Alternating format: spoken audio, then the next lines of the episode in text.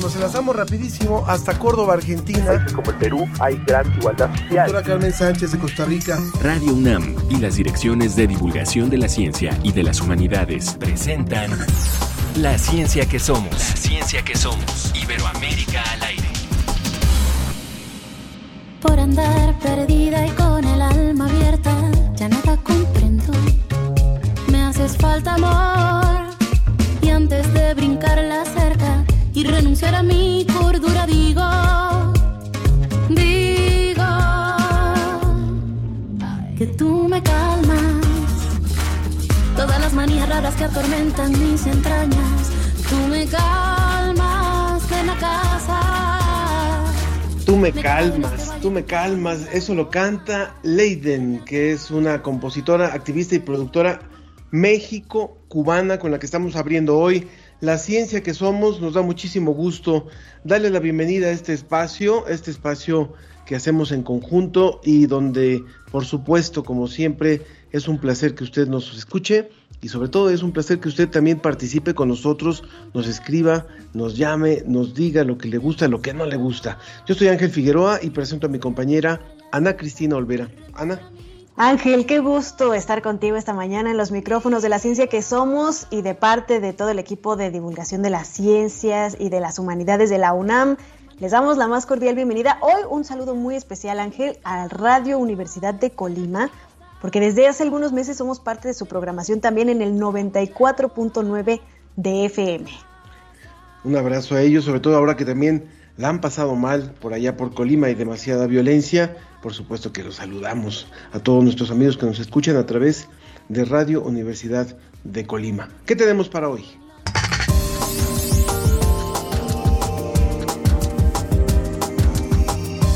conforman una base genética en El Salvador que apoyará para la identificación de personas desaparecidas por los conflictos armados en aquel país o también por la migración. Y hoy la Red Mexicana de Periodistas de Ciencia nos va a contar sobre una investigación que hicieron sobre los famosos algoritmos de Internet y cómo se aprovechan para la comunicación de la ciencia. Conversaremos sobre las causas y consecuencias de la obesidad, pero desde una perspectiva económica. Y el portal Ciencia UNAM nos presenta un artículo sobre la oferta educativa que existe en México para la población indígena a nivel superior, una muy especial que se llaman las universidades interculturales. Esperamos sus comentarios como siempre. En Facebook nos encuentran como La Ciencia que Somos y Twitter arroba Ciencia que Somos. Ahí recibimos todos sus comentarios. Y rápidamente, antes de empezar y antes de volar hasta Salamanca, queremos hacer un servicio social. Nos llega una petición de donadores de sangre, 10 donadores de sangre, 2 donadores de plaquetas, para una señora que necesita ser operada del corazón. Y si no tiene estos donadores en el Instituto Mexicano del Seguro Social, no la pueden operar la señora María Antonieta Maya Avendaño. Rápidamente les voy a dar dos, un, un teléfono celular para que puedan comunicarse por WhatsApp con su hija es el 55 el 00 34 66 91 87 903 0034 66 91 87 903 o al correo razoplohana razoplohana arroba gmail.com razoplohana arroba gmail.com. Ella está en, eh, en el Hospital de la Raza y necesita estos donadores con urgencia. Bueno, ahora sí, volemos hasta Salamanca para escuchar a nuestro compañero José Pichel. Desde España, El informe de la Agencia Iberoamericana para la Difusión de la Ciencia y la Tecnología, DICIT. con José Pichel.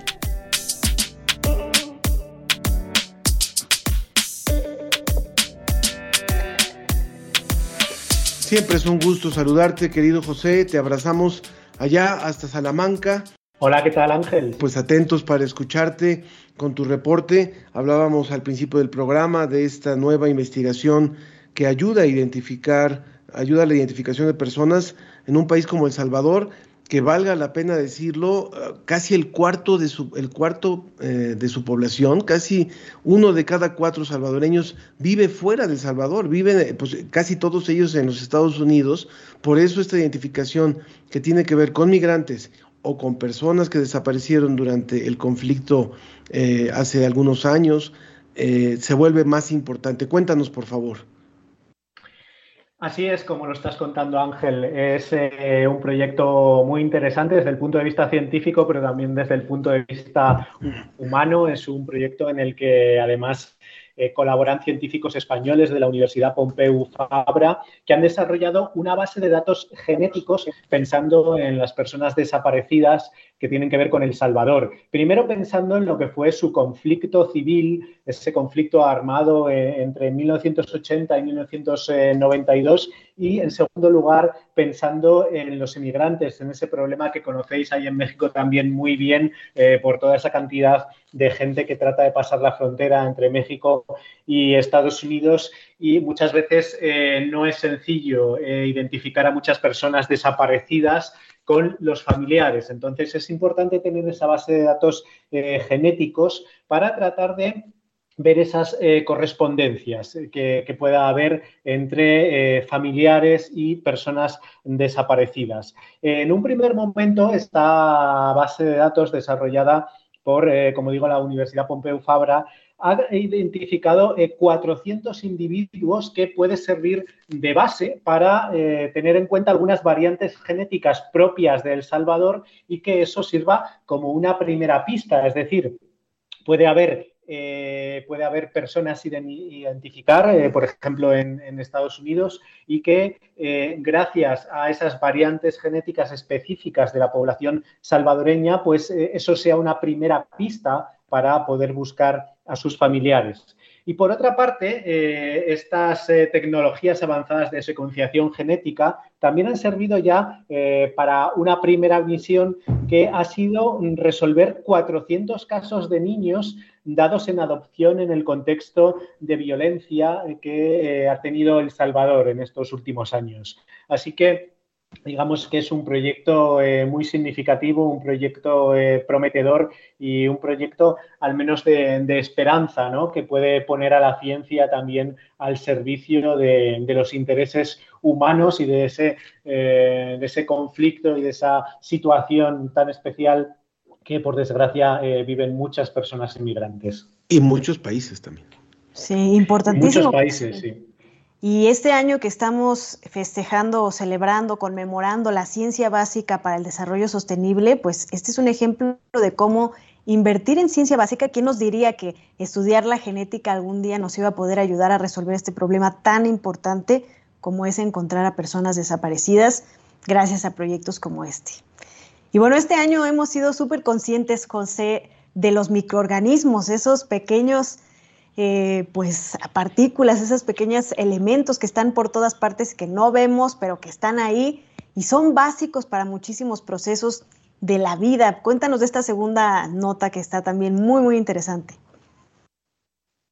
Bueno, pues esta segunda nota, Ana, nos lleva hasta la Antártida, porque sabéis que en esta época en la que todavía es invierno aquí en el hemisferio norte, en la Antártida eh, están en, verano, probablemente con temperaturas mucho más duras de las que tenemos aquí, pero aún así es verano y es la época en la que científicos de todo el mundo se aproximan para intentar realizar sus investigaciones en lugares como la isla de Decepción, que tiene muchas eh, bases de eh, diversos países. ¿no? Ahí están también algunos científicos españoles, en concreto el Centro Nacional de Biotecnología, que van a analizar microorganismos, los primeros microorganismos que repueblan eh, las zonas que, se van quedando sin hielo en estos momentos en los que allí en, la Antártida y sobre todo en zonas periféricas de la Antártida, como puede ser la península antártica o las islas, como esta isla de excepción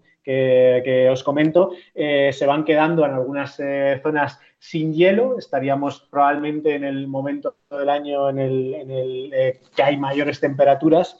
Pues resulta que cuando se produce esto, ya hay microorganismos que están preparados para invadir, para colonizar. En cuanto el hielo desaparece, están preparados para empezar a dotar de vida eh, esas rocas que se quedan desnudas de, ese hielo, ¿no? Entonces, eh, lo que van a hacer los científicos españoles es caracterizar cuáles son esos microorganismos, eh, microbios y líquenes que son los primeros en aportar vida a esas rocas desnudas. Este es un proyecto que se va a llevar a cabo, que se está llevando a cabo en estos días, entre el 14 de febrero y el 15 de marzo, por parte del Centro Nacional de Biotecnología del, CSIC de aquí de España.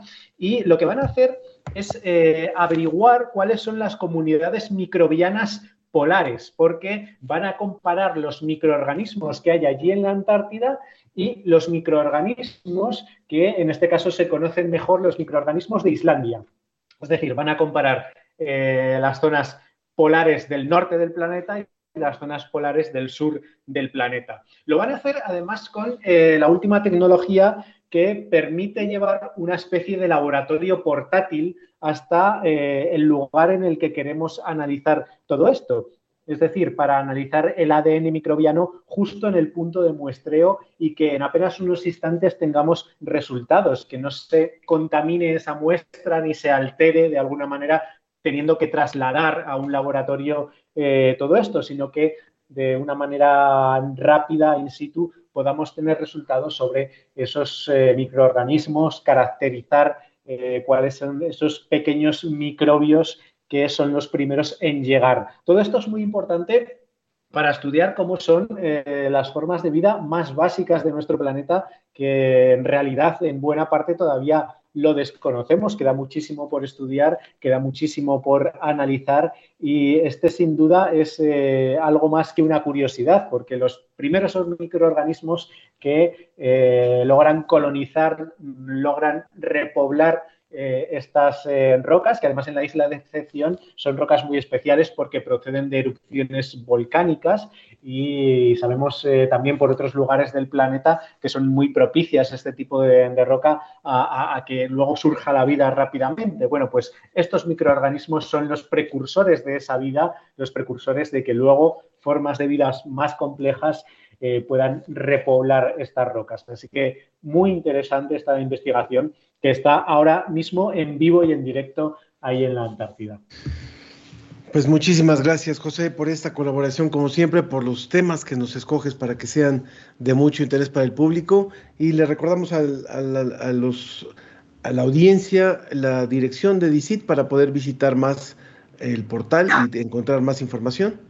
Por supuesto, pues como siempre decimos, todas estas informaciones y muchas más de todos los países de Iberoamérica. Hoy hemos tenido del Salvador, por ejemplo, que no suele ser habitual, un pequeño país, pero en el que, por supuesto, también hay ciencia, pues los tenemos en la Agencia Iberoamericana para la Difusión de la Ciencia y la Tecnología, www.dicit.com. Pues un abrazo, un abrazo como siempre. Gracias por esta colaboración. Un abrazo, Ángela. Muchas gracias. Estaremos esperando siempre con mucho interés el reporte del próximo viernes de la agencia DICIT. Y Ángel, pues tenemos más noticias que queremos comentar. Una de ellas es verdaderamente alentadora y es que médicos en Estados Unidos anunciaron la curación de una mujer del VIH. Ella se llama Marshall Gillespie, más bien, Marshall Gillespie es médico de la Universidad de Cornell de Nueva York y su equipo de médicos y ellos anunciaron la curación de esta mujer de VIH gracias a un trasplante de sangre de un cordón umbilical. La paciente recibió el tratamiento para intentar acabar con la leucemia que sufría. La intervención contra ese cáncer sanguíneo parece haber borrado o barrido más bien el virus de su organismo, según lo anunció en un congreso sobre retrovirus celebrado en Denver, en Estados Unidos, cuyas conclusiones ha adelantado el periódico The New York Times. Los médicos retiraron el tratamiento antiviral convencional 37 meses después del trasplante y un año y dos meses después no muestra esa mujer rastros de VIH en sangre ni anticuerpos contra el virus. Serían entonces tres personas ya en el mundo que se han curado de alguna manera o que no tienen niveles detectables de VIH y ella sería la primera mujer que tiene pues la fortuna de no tener detectable el virus del VIH ya en su sangre. Así que una noticia verdaderamente alentadora. Muchas gracias, Ana. Pues la verdad es que sí, la verdad es que sí, muy esperanzadora. Y también queremos presentarles que la Dirección General de Divulgación de las Humanidades lanzó esta semana una iniciativa para hablar sobre las emociones. Se llama el Diccionario de las Emociones y cada semana les iremos presentando una emoción diferente. Así que, pues vamos a escuchar. El Diccionario de las Emociones. ¿Alguna vez has discutido con alguien? ¿Llegaste tarde por el tráfico? ¿O han sido injustos contigo? Es probable que en estos casos hayas sentido enojo. Esta emoción se manifiesta cuando nos encontramos en una situación que consideramos que está mal y puede presentarse desde una irritación leve hasta experimentar ira. Cuando nos enojamos, nuestros músculos se tensan, el ritmo cardíaco se acelera, la presión arterial aumenta y nos ruborizamos. Si la emoción es muy intensa, puede que nuestro juicio se nuble y reaccionemos. El enojo se manifiesta muy rápido. Nuestro cerebro interpreta que algo no está bien en 300 milisegundos. El organismo libera dopamina y noradrenalina, sustancias que provocan las manifestaciones del enojo. Enojarse es una respuesta natural que te ayuda a determinar lo que es inaceptable y te prepara para protegerte. Bien encausado, el enojo puede motivarte a cumplir metas y autosuperarte. Sin embargo, es importante saber cómo manejar esta emoción. Si no lo hacemos adecuadamente, podemos herir a otros y a nosotros mismos. Algunas recomendaciones son reconocer que estás enojado, pensar qué puedes hacer antes de reaccionar y tomar una decisión. Realiza actividades que te ayuden a regresar a un estado de calma. Ten pensamientos positivos y expresa cómo te sientes. Todas y todos en algún momento nos enojamos, pero si ocurre frecuentemente o de manera incontrolable, nuestras relaciones y nuestra salud pueden afectarse. En estos casos, es mejor buscar ayuda profesional. Y recuerda, reconocer y manejar nuestras emociones nos ayuda a vivir mejor. Humanidades Comunidad. Porque la cobertura de COVID-19 requiere ciencia.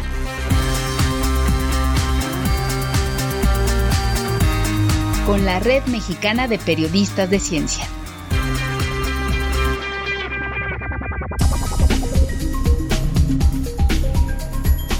Ya está con nosotros Eric Cruz Mendoza, que es integrante de esta red y a quien le damos también la bienvenida a la ciencia que somos. Bienvenido, Eric. Hola, buenos días.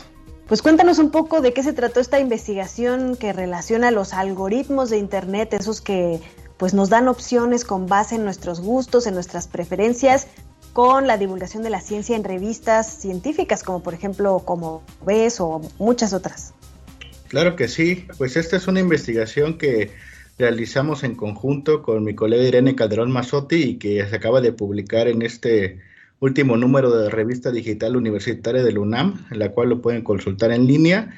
Y básicamente nosotros exploramos lo que denominamos cultura algorítmica, que son estos recorridos que los usuarios trazamos en Internet a la vez que vamos avanzando en sitios o en redes sociales o viendo videos en YouTube, cuestiones de ese tipo. Normalmente nosotros cuando creamos una cuenta o queremos dar un paso más allá e interactuar con, con la plataforma, pues dejamos algunos datos, ¿no? Desde lo más básico que son nuestro nombre, apellido, dirección, un correo electrónico, eh, pero también poco a poco la plataforma está construida para solicitar más información como los gustos.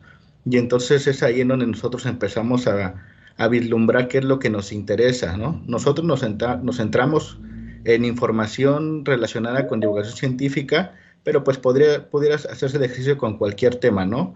Y lo que analizamos fueron audiencias, cómo es que se conforman estas a través de los usuarios que siguen páginas de internet, de sitios de divulgación científica, como son la, este, revista Cómo Ves, eh, también en las revistas Saber Más, entre, entre otras que pueden consultar en el estudio, Y, bueno, de este ejercicio lo que resulta es ver cómo es que hay grupos de audiencias que se agrupan eh, para que comparten intereses, pero que no solamente se centran en, una página, ¿no? Sino después van caminando y van avanzando y se y forman otro pequeño grupo que ya de que se ancla a una página de consulta de información, ¿no? Como puede ser Wikipedia en algunos casos, pero también hay otros grupos que van hacia otro lado y, em, empiezan a explorar por contenidos que tienen que ver ya con la difusión científica en, repositorios o bases de datos como Redalic o Cielo. Entonces, poquito a poco, conforme los usuarios van navegando, pues van trazando estas rutas que a nosotros nos permiten ver cómo es que se van agrupando. Y bueno, ustedes se preguntarán, pero eso como usuario, pues cuál, cuál es este el impacto que tiene sobre mí.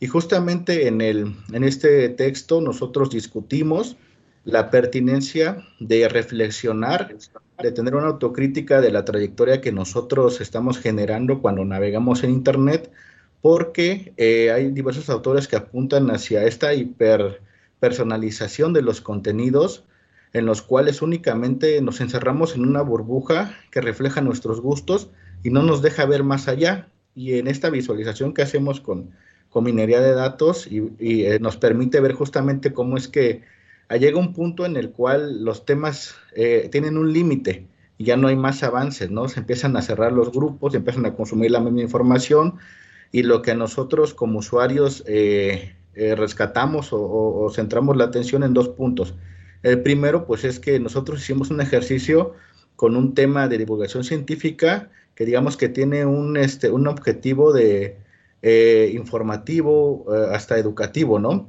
Entonces, eh, si bien es cierto que nosotros dejamos datos en la red, en estos sitios, pues su, su, este, su razón de ser es, este, es algo que nos conlleva a a un aprendizaje o a un bien, por así decirlo, ¿no? Poniéndolo en estos dos polos, ¿no? Sin embargo, también reflexionamos cómo es que estos mismos datos que nosotros dejamos en estos sitios, pues los podemos ir dejando en otros y entonces eh, empiezan a ser acaparados por em, pocas empresas este, mediáticas que los utilizan justamente para generar algoritmos que nos enseñen o que vayan encaminados a, cumplir un objetivo, ¿no? Como una compra, una venta, eh, más dicho, una, compra de algún, de algún producto o ver un, contenido político, cuestiones de ese tipo. Eso por un lado, y el otro, pues es justamente en, esta eh, autorreflexión de que eh, nuestras temáticas, pues cada vez las, las, hacemos, nos apropiamos de ellas tanto que a veces nuestro Facebook está lleno únicamente de solo un tipo de contenidos que es el que nos interesa, ¿no? Sin embargo, pues en esta vastedad que tiene un límite de la red, pues hay, mucho, hay una variedad de temas que nosotros podemos eh, conocer, eh, pero que el algoritmo en ocasiones no nos permite porque, única, porque está hecho para que nos sugiera contenidos sobre los, cuatro, sobre los cuales nosotros ya hemos mostrado algún interés. Entonces, este, pues la idea de esto es que los usuarios, nosotros como usuarios, pues nos expandamos a navegar más, ¿no? También hay, hay algunas claves que, sugerimos, ¿no? A veces, este, nosotros por nuestra personalidad decimos, no, pues yo voy a, voy a este, solamente compartir en mi Facebook puras cuestiones de, de periodismo científico, de divulgación científica, porque, este, porque pues es, es, es, lo que a mí me atrae, es mi personalidad, ¿no? Y entonces el algoritmo empieza a construir con base en ello y nos empieza a sugerir tantas cosas sobre el mismo tema que nos encerramos en esta burbuja de filtro y no vemos lo que hay más allá, ¿no? Entonces, a veces también se ocupa la, la, esta frase de, pues hay que engañar al algoritmo, ¿no? De repente, un like a un meme de perritos, un like a, un, este, a una cuestión demasiado viral, ¿no? Para que también podamos hacernos eh, más abiertos a recibir información de, de, otros tipos y no nos encasillemos en un único eh, tema, por así decirlo. Y pues Estamos hablando con Eric Cruz Mendoza, que es integrante de la Red Mexicana de Periodistas de Ciencia, y justamente sobre este tema que es muy, muy importante. Les recuerdo nuestras vías de contacto, perdón, Eric, es en Facebook, La Ciencia que Somos, en Twitter, arroba Ciencia que Somos. Saludamos con mucho gusto a José Alfredo Jiménez, a Leonard Bliss, a Mario Alberto Mora Lara, a Sergio Gasca, que nos están escuchando. Y bueno, Eric, también eh, pues buscar, como bien dices, activamente otras cosas, otros temas, otros intereses, pero incluso también pedirle a las compañías que diseñan estos algoritmos que no nos encierren ¿no? En, burbujas de información. Para esto nos sirve también esta investigación. Sí, claro, por supuesto. Nosotros queremos romper con esta idea de las audiencias pasivas y que únicamente están al servicio de, de las plataformas, ¿no? También el usuario tiene un gran poder y una gran responsabilidad de poder ejercer sus derechos y también este generar mayor tráfico con una información más variada para obtener el mayor provecho de la red de redes. Pues los, invitamos a que lean esta investigación de la Red Mexicana de Periodistas de Ciencia. Y bueno, como parte de esta colaboración que tenemos con la Red Mexicana de Periodistas de Ciencia, también justamente hablamos de COVID, porque ellos han estado haciendo una cobertura, una verificación de datos muy importante. Y en esta ocasión nos trajeron una cápsula sobre la variante Omicron y las vacunas, ¿cierto, Eric? Claro que sí. Adelante. Escuchamos. Esto es COVID Conciencia. Periodismo científico en tiempos de COVID-19. Las vacunas COVID-19 son efectivas para reducir el riesgo de enfermedad grave o muerte si te infectas con la variante Omicron. Hay algunos medios periodísticos que basándose en lecturas equivocadas de estudios sobre la efectividad de la vacuna, publican que las que ahora tenemos no sirven para enfrentar a esa variante. Esas publicaciones generalizan los resultados de un estudio hecho en China con muy pocos participantes y en función de los llamados anticuerpos neutralizantes que generan las vacunas en nuestro organismo. Pero ignoran que esos anticuerpos neutralizantes, que pueden disminuir tiempo después de la vacunación, son solo una parte de la forma en la que nos defendemos del virus que provoca la COVID-19, porque además tenemos las llamadas células T, que pueden reconocer las mutaciones de la variante Omicron.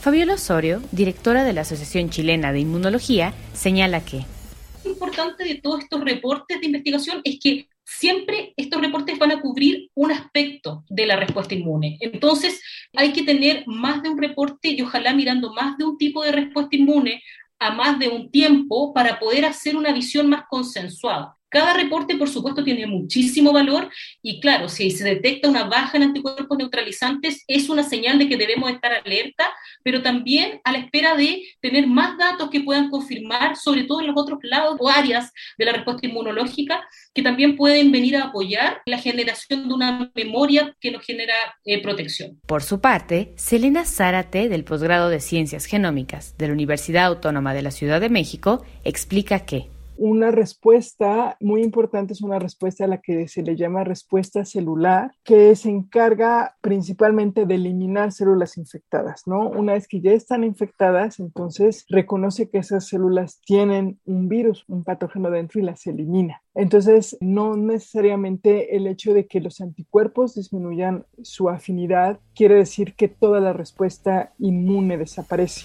Y lo más importante, la combinación de ambos es eficaz para reducir el riesgo de enfermedad grave y por eso también el de morir por COVID-19 si tenemos la vacuna y su refuerzo. Esto fue COVID Conciencia, periodismo científico en tiempos de COVID-19.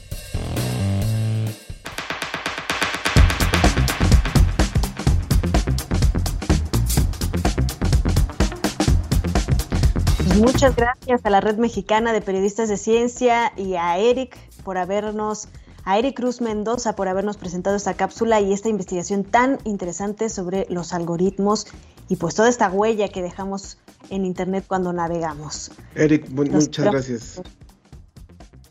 Muchas gracias a ustedes, hasta luego. Que estés muy bien, muchas gracias. Recuerden que pueden encontrar en Twitter y en Facebook a la Red Mexicana de Periodistas de Ciencia. Y eh, vamos rápidamente con la cápsula de la colaboración de One Radio para poder después ir a nuestra entrevista. Guam al minuto.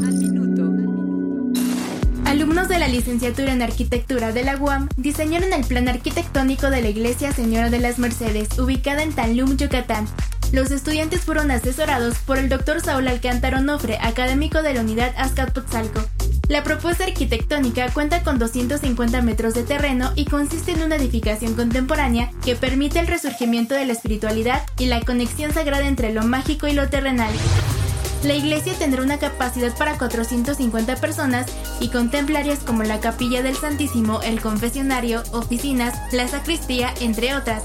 Respecto a la estructura, se ocupó el sistema mixto de columnas y traves, además de una cimentación de 3 metros de profundidad, mientras que el mobiliario interior tendrá un diseño minimalista. Por otro lado, el altar y la pila bautismal se realizarán con piedra maya. La participación de los alumnos en este proyecto refuerza su formación y les da una experiencia con muchos aprendizajes, ya que han tenido que trabajar en conjunto con la comunidad y en un paisaje verdadero. El proyecto tiene un buen avance y se espera que en dos años esté terminado. Para la ciencia que somos, desde Guam Radio. La ciencia que somos, la ciencia que somos. Entrevista.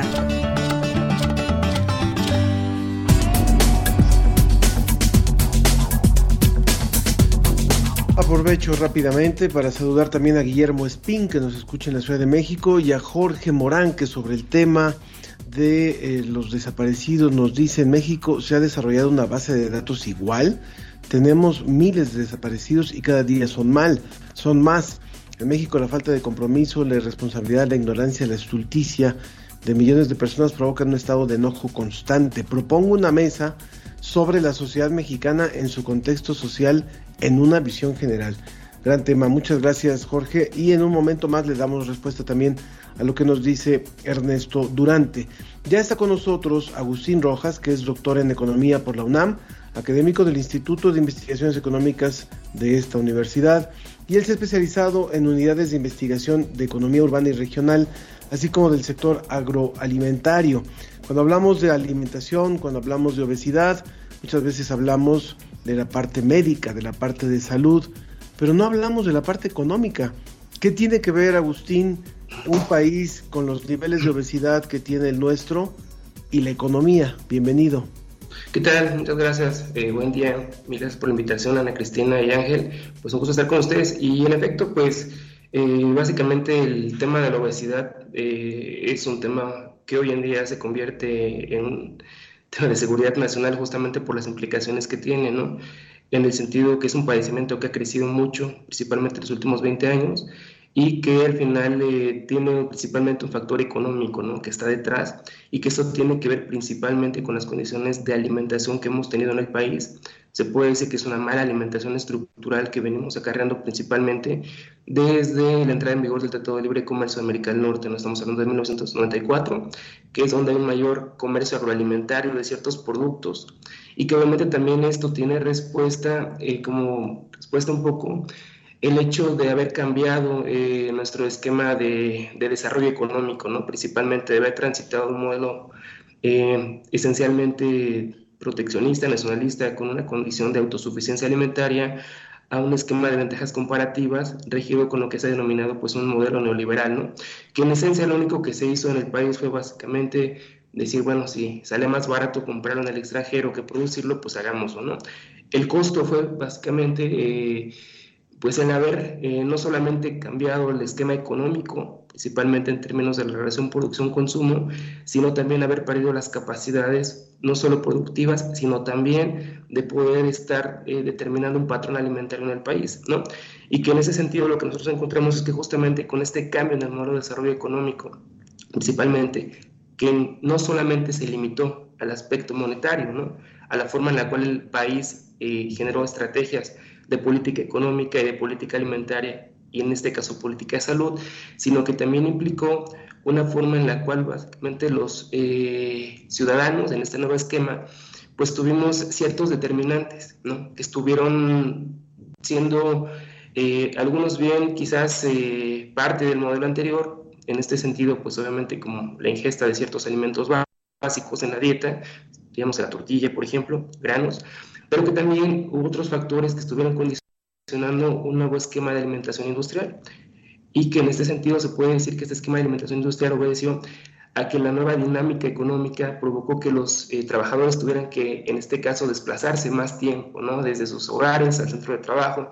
Hubo un proceso de urbanización donde los consumidores urbanos ya no podemos tener acceso a alimentos perecederos, habría que decirlo, no alimentos frescos, Por tanto, también, eh, aunado a otros factores de restricciones de ingreso por la crisis económica que vimos a partir del 94, factores de deterioro, sobre todo el poder adquisitivo, se conjugaron para, en este caso, poder dar pie a una nueva esquema de alimentación industrial, donde los alimentos que hoy conocemos como ultraprocesados o la comida rápida se eligieron como parte integral ¿no? de esta nueva dieta alimentaria, que por sus características esta dieta alimentaria pues, está hecha, como su nombre lo dice, ¿no? por ya no ser alimentos, sino productos transformados, con aditivos, con edulcorantes, con conservadores, y que al final se reconoce que son como alimentos hipercalóricos. ¿no? Entonces, una vez que este esquema transita, decimos, eh, lo que vemos también es que no solamente estos factores que decíamos ¿no? Eh, están presentes, sino que hay otro elemento importante que tiene que ver sobre todo con el exceso de oferta en el mercado, ¿no? que esto es algo que quizás muchos estudios, si bien ubican, no han dimensionado en su justa magnitud.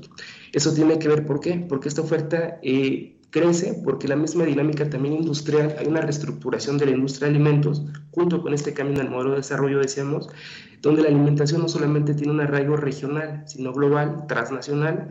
Tenemos ahora alimentos de todos los puntos del planeta, podemos comer sushi, podemos comer pastas, podemos comer lo que ustedes quieran, y no solamente en ciertas ciudades, podemos comerlo, encontrarlo en cualquier punto, por ejemplo, de la Ciudad de México, ¿no?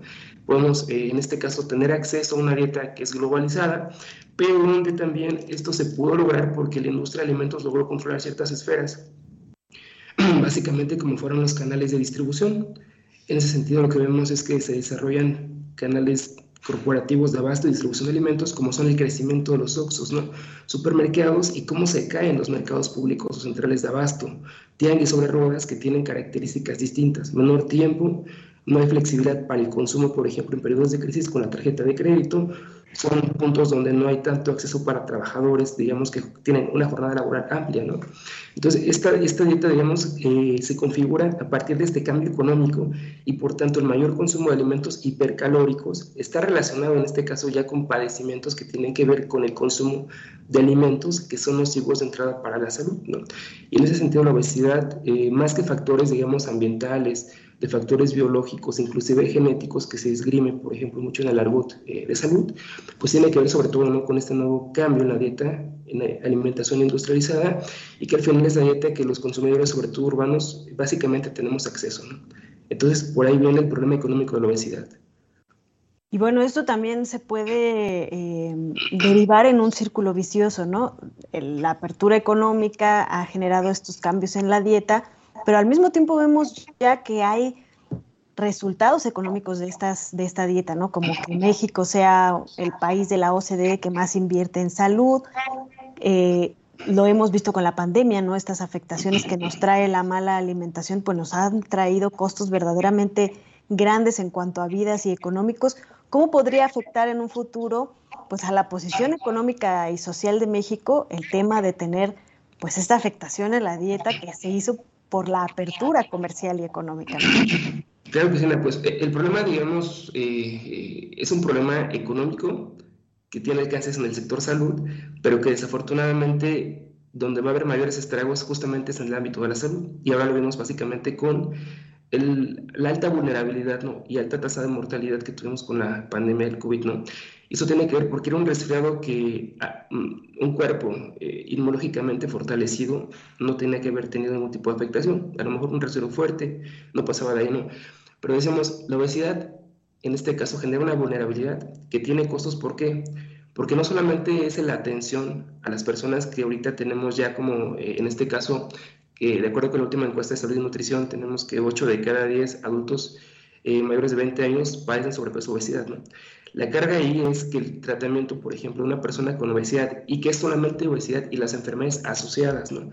que es el calor de cultivo de la obesidad para desarrollar, por ejemplo, hipertensión, enfermedades cardiovasculares, isquémicas, eh, cáncer, por ejemplo, esofágicos por la cuestión de la acidez de los alimentos, y sobre todo diabetes, ¿no? ¿Qué es la diabetes? Eh, mire, por ejemplo, por mencionarnos nada más datos rápido, tenemos que desde el 2000 para acá, la diabetes casi crece 300% en el país, ¿no? Las enfermedades cardiovasculares crecen 150% y las, los cánceres básicamente crecen un 50%, ¿no? Estamos hablando que en 20 años esos crecimientos están dando cuenta de esta rápida transformación de la alimentación, pero que tiene cosas, ¿por qué? Porque al final estos recursos, por ejemplo, un tratamiento de diabetes desborda los 100 mil pesos, ¿no? Por lo menos en promedio, ¿no? Estamos hablando por individuo, ¿no? Entonces, simplemente la enfermedad de la diabetes derivada de una condición o padecimiento de obesidad va a tronar las finanzas del sector salud, porque en los últimos cálculos que se han hecho, digamos, el INCO, no me acuerdo que lo decía, es que el tratamiento simplemente de la obesidad, en este caso con la diabetes, iba a absorber cerca del 80% del presupuesto del sector salud digamos, estamos hablando ellos del 2020, ¿no? Y con esto la pandemia seguramente se ha disparado, pero aquí el problema no solamente es esto, ¿no? sino que esos recursos podrían ser eh, trasladados a otras actividades que pueden impulsar, por ejemplo, mecanismos de, de, empleo, de mejoramiento de las condiciones de acceso a la alimentación, por ejemplo, abatimiento de la pobreza, o simplemente enfocar esos recursos para promover mecanismos que impulsaran el desarrollo económico, por un lado. La otra es que tenemos ya personas en nuestro país jóvenes que están enfermas, ¿no? Y que además de un tratamiento médico van a ser dependientes de una condición de, vamos, de rezago en su productividad, ¿no? Su vida laboral va a ser corta y esto va a generar también estragos para las posibilidades de crecimiento económico del país, visto por el, simplemente por lado de la obesidad, porque la capacidad eh, laboral que podemos pensar, ¿no? Una persona activa de los 20, quizás 50, 55 años, se ve mermada, un tercio, ¿no? 15 años, y donde obviamente son personas que, como menciono, ya son dependientes de una atención a la salud. En este caso que implica costos, recursos y sobre todo mermas condiciones de posibilidad, eh, en este caso para el desarrollo del país, por comprometer recursos que puedan ser destinados para otros mecanismos de, de crecimiento, pensémoslo así. ¿no? Estamos hablando con Agustín Rojas, doctor en Economía por la UNAM, académico del Instituto de Investigaciones Económicas de la UNAM, sobre este tema, las repercusiones económicas de la obesidad en México, pero no solamente en México. Este programa, Agustín, también llega hasta algunos otros países, como es el caso de Colombia, como es el caso de Ecuador, y nos interesa saber cuál es la situación como región. Finalmente, el Tratado de Libre Comercio, bueno, se hizo con, con México, pero han habido otros tratados comerciales y han habido transformaciones eh, también comerciales en los países de Centroamérica, en los países de América del Sur, en los últimos años, muy parecidos a los que han ocurrido con México, y ha habido una transformación. Hay datos que son brutales y eso lo, lo vienen advirtiendo investigadores desde hace muchos años como es el caso del doctor Vargas, también creo que es de, económicas o antropológicas, que él hablaba de cómo en, en cosa de unos 15, 18 años, el consumo de frijol promedio anual en México se, se, limitó a la mitad, mientras eh, se comían 18 kilos al año en promedio por persona, ahora no rebasan los 8 o los 9 kilos. Y sí subieron el consumo de otras cosas como las sopas instantáneas, por supuesto la comida rápida. ¿Cómo, cómo está impactando esto a toda la región? Eh, por favor, Agustín. Eh, es algo, digamos, drástico, triste, pero justamente América Latina, de acuerdo con los informes eh, recientes que ha eh, pues publicado la Organización Panamericana de la Salud, pues América Latina es la región que más consume alimentos ultraprocesados a nivel mundial. Entonces explica las altas prevalencias de enfermedades crónico-generativas, sobre todo obesidad, pero eh, esto, digamos, tiene que ver sobre todo también con este esquema ¿no? de alimentación. Somos una región emergente, ¿no? Por tanto, tenemos condiciones de ingreso que son, digamos, menos eh, eh, vamos más rezagadas ¿no? respecto al promedio mundial, obviamente, ¿no? que es una situación que hemos vivido históricamente, por tanto el poder adquisitivo pues alcanza para una mala alimentación. Pero una cuestión, Ángel, que mencionabas que es muy importante decirla, es que esta oferta de productos ultraprocesados, si bien es una oferta global, en América Latina tiene un impacto tremendo, ¿no? Decíamos simplemente el consumo, por ejemplo, de refrescos y bebidas azucaradas. Entonces, América Latina es, eh, para el caso de México, quiero centrarme porque México es un país prototipo en esto, ¿no? El consumo de refrescos en México, eh, en promedio mundial, se consume en 25 litros anuales, en Estados Unidos 150. En México consumimos casi 200, pero hay regiones, por ejemplo, como en Chiapas, que se consumen 800 litros per cápita anual. Entonces, 800 litros. son regiones donde no hay agua, donde está controlada la oferta de alimentos, pero eso tiene que ver también con eso que mencionaba Ángel, por ejemplo, con las encuestas de salud, eh, perdón, de las encuestas de ingresos y gastos de los hogares. El último reporte que tenemos de, dos, de análisis 2020, vemos que justamente esos alimentos que mencionabas, por ejemplo, ¿no? lo que tiene que ver con las legumbres, hortalizas, eh, en la encuesta se caen. Las tasas de crecimiento son negativas.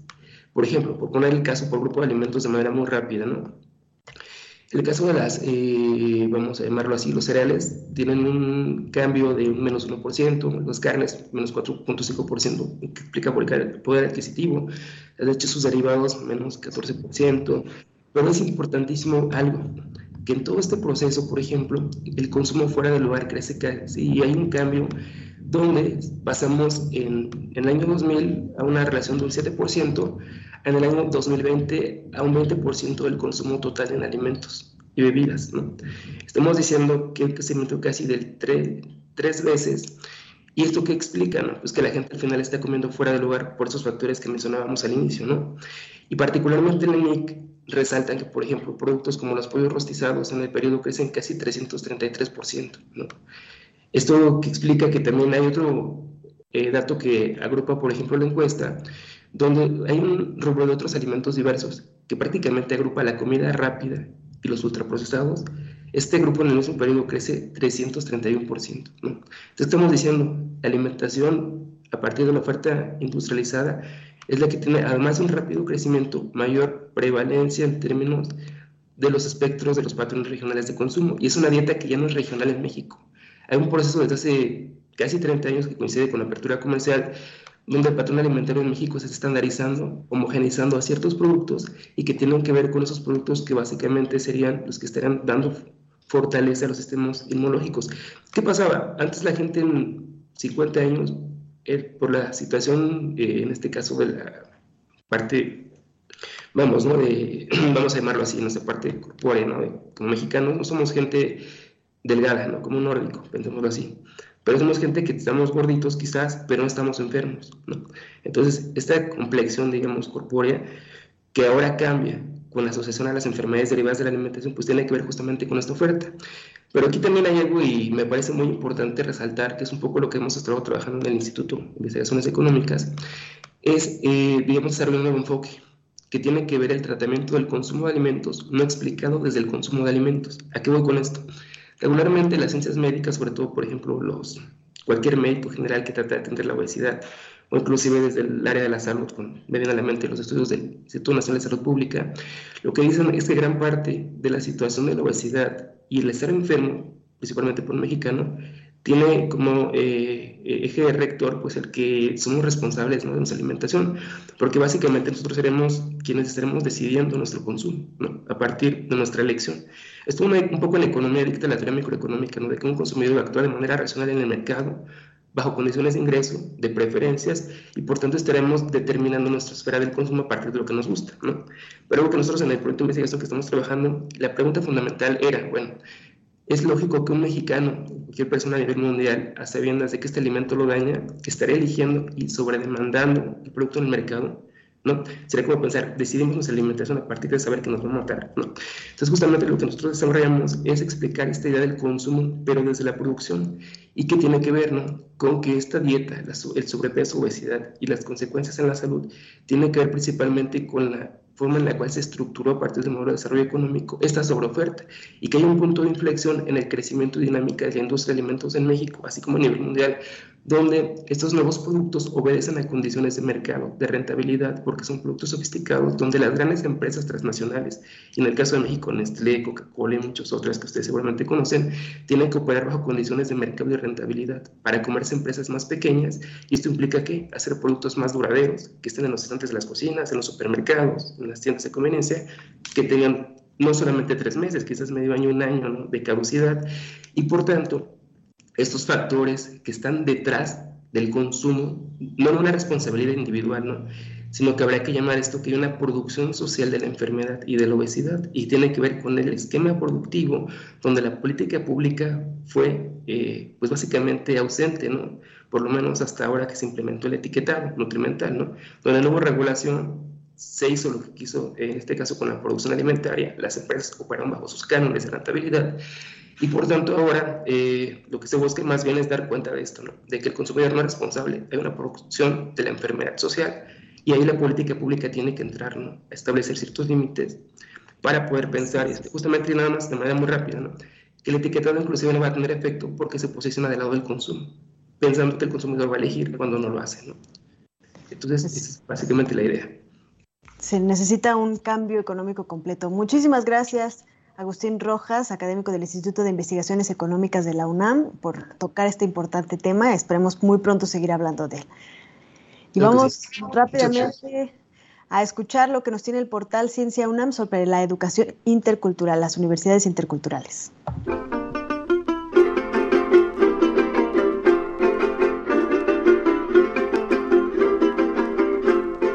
En 2001 se promulgó la llamada Ley Indígena. Esta, entre otras garantías, establece que las comunidades indígenas tienen el derecho de aprender en su propio idioma, en todos los niveles del sistema educativo.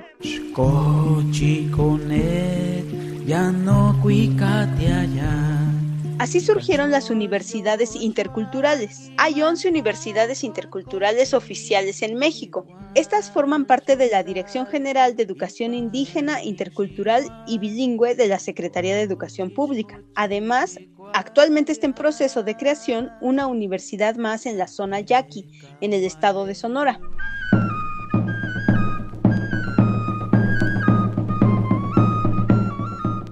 Universidades reciben su financiamiento en un 50% del gobierno estatal y el resto del gobierno federal. El propósito de este tipo de universidades es que den prioridad a los estudiantes indígenas. También se crearon para promover los conocimientos tradicionales, el diálogo de saberes y ofrecer una alternativa a las universidades occidentalizadas.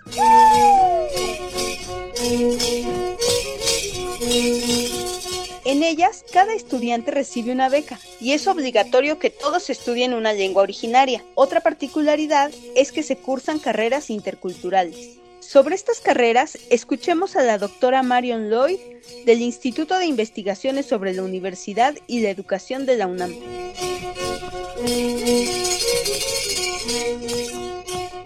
Son carreras que son específicamente diseñadas para el rescate y la preservación, el desarrollo de las lenguas y culturas indígenas. Entonces, por ejemplo, desarrollo sustentable o lengua y cultura, salud intercultural, enfermería intercultural. Entonces, la idea es que estas carreras ofrecen, por un lado, están como enfocados en necesidades que tienen las comunidades, que los egresados pueden regresar a la propia comunidad. Por otro lado, la idea es salud intercultural rescata las tradiciones de la medicina tradicional y interesantemente no solo en México, sino medicina china, de la India. Y la idea es como ofrecer una alternativa a estas carreras occidentalizadas convencionales para que se puede promover los conocimientos tradicionales y también ofrecer oportunidades laborales para los egresados para que puedan regresar a sus propias comunidades, a poner una compañía de turismo ecoturístico, por ejemplo, ¿no? Entonces, la idea es como por un lado, ver las necesidades de las propias comunidades y también tener carreras que de alguna manera rescaten a las culturas y lenguas de las comunidades indígenas.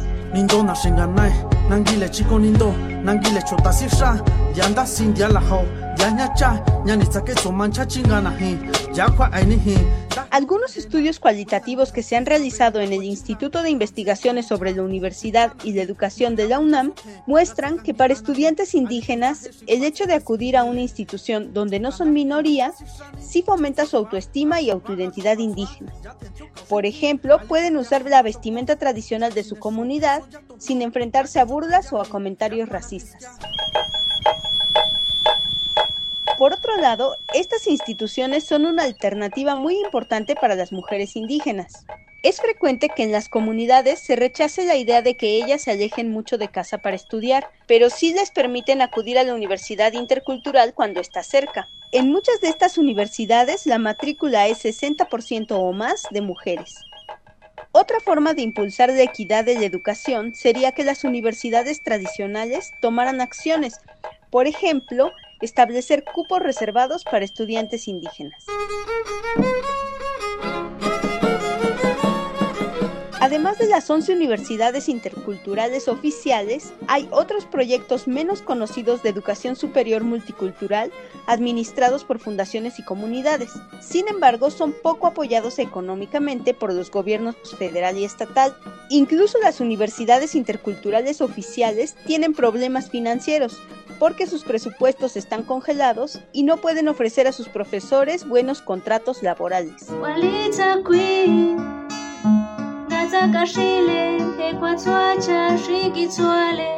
Mientras que en México más de 27 millones de personas se autonombran indígenas, se estima que solamente entre el 1 y el 3% de los estudiantes universitarios son indígenas y la matrícula de las universidades interculturales es de solo 16.000 estudiantes. Esto es una muestra de lo mucho que falta por hacer para garantizar el acceso a la educación superior para todos. Con información del portal Ciencia UNAM, Naisheli Castillo. De esta forma concluimos hoy la ciencia que somos. Gracias a todos los que se comunicaron. Elsa de la Torre, L. Martínez, Ernesto Durante, Jorge Morán. La próxima semana leemos sus mensajes. Gracias Ana Cristina Olvera. Yo soy Ángel Figueroa. Hasta la próxima. Esto fue La Ciencia que Somos. Iberoamérica al aire. La ciencia que somos. la ciencia que somos. Una coproducción de Radio UNAM y las direcciones de divulgación de la ciencia y de las humanidades.